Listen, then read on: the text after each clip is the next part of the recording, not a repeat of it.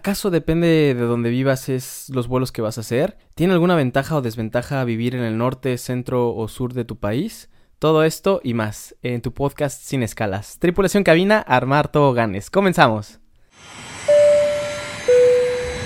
Landing checklist. Landing checklist. Cabin crew. Advice. Out of thrust. Off. Out of brake. Low. ICA memo. Landing no blue. Landing checklist completed. Gracias.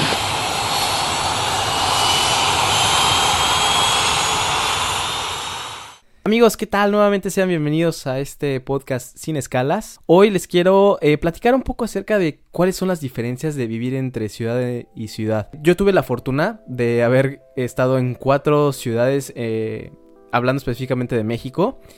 Y es increíble ver todas las diferencias que hay, a pesar de que haya sido la misma empresa, fueron eh, momentos, vuelos muy diferentes los que tuve en cada una de ellas.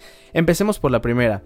Yo del 2012 al 2013 estuve seis meses en la Ciudad de México. La Ciudad de México es un aeropuerto muy conflictivo. Como ustedes saben, eh, el aeropuerto es insuficiente desde hace ya varios años. Eh, el problema ya no son de que haya o no posiciones, ya el problema es mayor, es que las ya no hay más pistas como para tener más flujo de, tráfico. Y la orografía también tiene que ver, las aproximaciones. Entonces es un aeropuerto donde siempre vas a esperar tú tener demoras, donde tienes que tener claro que si vives ahí va a ser muy conflictivo a la hora de llegar, va a ser muy conflictivo a la hora de salir, va a ser muy conflictivo a comprar comida, va a ser muy muy difícil todo lo que viene siendo el proceso. Siempre, de hecho, muchos amigos, y si tú estás escuchando este podcast y tú trabajas en la Ciudad de México, sabes perfectamente que siempre va a haber demoras, que siempre estás esperando tener, aunque sea una pequeña demora, ¿no? Siempre va a haber algo que te va a estar este, afectando en, en la Ciudad de México. Pero bueno, puedes, por ejemplo, puedes tener la ventaja de que allá está viviendo tu familia y pues es algo cómodo, que tal vez sigas viviendo con tus eh, papás o con tus familiares y no tengas que estar pagando tanta renta en otros lados. Después de ahí, me movieron a la ciudad de Tijuana, a la bella Tijuana. Uf, qué rico se come ahí, ¿verdad? En Tijuana yo estuve del 2013 al 2015. Y fue porque me mandaron porque Ciudad de México no había espacio para mí como primer oficial. Y como un consejo de vida, jamás eh, te predispongas. ¿A qué me refiero yo? Me acuerdo perfectamente que cuando eh, me movieron a base Tijuana, pues yo estaba muy digamos, tenía miedo y estaba muy nervioso por saber qué es lo que estaba pasando. Eh, me habían dicho que era una ciudad bastante complicada había sido todo eso cuestión de mitos porque no le había preguntado a la gente correcta, porque todo el mundo me, estaba diciendo mala información, pero nadie había estado viviendo ahí, ¿sabes? No es lo mismo que llegues, estés 3, 4 días a vivir en una ciudad. Créemelo, jamás vas a poder eh, conocer una ciudad de la misma manera si estás viviendo en un hotel tienes que eh, forzosamente estar ahí y vivir un buen rato. La verdad es que no tenía ganas de, irme para allá, pero la empresa me movió. Yo sabía perfectamente que me iban a mover para allá. Y fue lo mejor que, pudieron haber hecho en mi vida.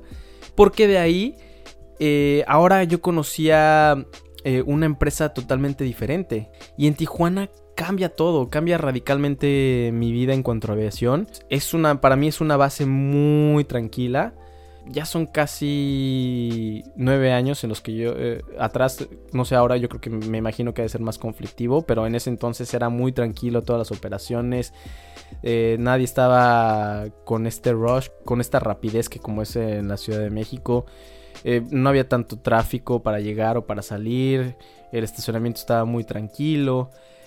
como piloto, pues era, era, era, era una situación muy, muy a gusto, pero también tenía otros asuntos. No volabas a aeropuertos eh, grandes o conflictivos en ese entonces. Eh, eran puros vuelos de ir y venir, ir y venir. Y como chavo, yo creo que si estás eh, soltero y estás este chavo, yo creo que lo mejor sería que en ese momento tienes que aprovechar y explorar. Eh, y irte y que te manden muchos pernoctas en muchos lados para que así puedas aprovechar y, sepas eh, cómo es tu vida. Vaya, que no tengas ninguna responsabilidad y puedas aprovechar al 100% que de, salir y, buscar y divertirte y, hacer cuanto quieras en, dentro de lo legal, que te diviertas en una pernocta. Entonces en Tijuana eran muchos vuelos largos, que eso estaba muy cómodo, eso sí está padrísimo. Y eso hacía que tu rol de vuelo fuera mucho más tranquilo. Porque en un día ya te puedes hacer 6 horas cuando en México tenías que hacer cuatro vuelitos y apenas juntabas cinco horas. Entonces eh, era, era, otra situación más tranquila. Tijuana, por ejemplo, eh, era una ciudad que era bastante... Les encantaba volar a la gente de noche. Porque llevabas a mucho paisano de, San Diego, se cruzaban a Tijuana porque los boletos son más baratos y ahí empezaban a, irse a, su ciudad a visitar a sus familiares, digamos Zacatecas, Morelia, Guadalajara, Puerto Vallarta. Entonces, eh, el, no, no, sé por qué al paisano le encanta tanto el vuelo de noche. Nosotros a los vuelos de noche les llamamos tecolotes según lo que sé y a lo que me dijeron, un tecolote es un autobús que viaja toda la noche y va pasando por pueblito en pueblito y va recogiendo a la gente. Entonces, eh, en el mundo de la aviación, le decimos en honor a ese autobús, le decimos tecolote. Y yo, la verdad, amigos, soy cero fanático de los tecolotes. Hay gente y esta es una pregunta que, por favor, eh, si me la comentan en los comentarios, me gustaría escucharlos. ¿Qué prefieren más? Si levantarte muy temprano, tipo 4 y 5 de la mañana, o prefieres hacer todo un vuelo de noche. Yo no soy fanático de los vuelos de noche porque te dan la torre con el sueño. Y yo la verdad a mí me encanta dormir en la noche. Pero hay gente que le encanta desvelarse y, y está súper feliz haciendo esos vuelos. Entonces, vaya, eh, es depende de lo que de lo que vean. Y bueno, de Tijuana del 2015 eh, tuve la grandiosa idea de moverme a Cancún porque era cuando empezaba eh, esta base en mi antigua empresa. Me acuerdo perfectamente que fue un momento muy una toma de decisión muy difícil porque en Tijuana estaba en mi zona de confort. Les digo, los vuelos estaban muy tranquilos, estaba muy padre el ambiente. Pero me acuerdo que eh, anoté mi. Eh, hice una lista de los pros y contras, que era moverse a, Cancún. Y por fin tomé la excelente decisión de, irme a Cancún. Y no es porque en Tijuana no estuviera mal, sino que simplemente eh, tenía ahí 22 años cuando me moví a Cancún. Y, ahí experimenté otros tipos de vuelo que tal vez en Tijuana no pude haber hecho. En Tijuana sí volaba a Estados Unidos, pero definitivamente cuando me moví a Cancún volé muchísimo más. Eh, y aparte la experiencia que, yo agarré en, Cancún fue muy padre. Porque de ahí también pude volar a Centroamérica en ese entonces. Eh, me estaba dando más herramientas, yo sin darme cuenta, me estuvo dando más herramientas la base Cancún. Para obviamente volar con diferente tipo de gente. Yo estuve fenomenal, me encanta a mí ese aeropuerto, es mi aeropuerto favorito. Eh, dentro de México. Está increíble las aproximaciones, está increíble el ambiente sobre todo de, la ciudad. Es, es, una ciudad que si tú estás soltero o estás casado y tienes ah, por debajo de 35 años, 40, creo que es la mejor ciudad. Creo que esa te la tienes que elegir sí o sí. Después de ahí, eh, del 2017 al 2019, me, mudé a base Monterrey. Me cambiaron porque cambié de puesto. En Cancún fue mi transición de primer oficial a capitán. Sabía perfectamente que base Cancún estaba muy cotizada en ese entonces en esa empresa. Entonces no había lugares ahí y necesitaban de gente allá. Entonces fue cuando me mandaron para allá completamente eh, aceptable porque había gente que había, había pedido antes esa base. Entonces me moví para allá y también en Monterrey tuve una diversión padrísima, conocí también mucha gente increíble. En los vuelos, eh, Monterrey eh, se parece mucho a la Ciudad de México, son vuelos muy cortos en ese entonces.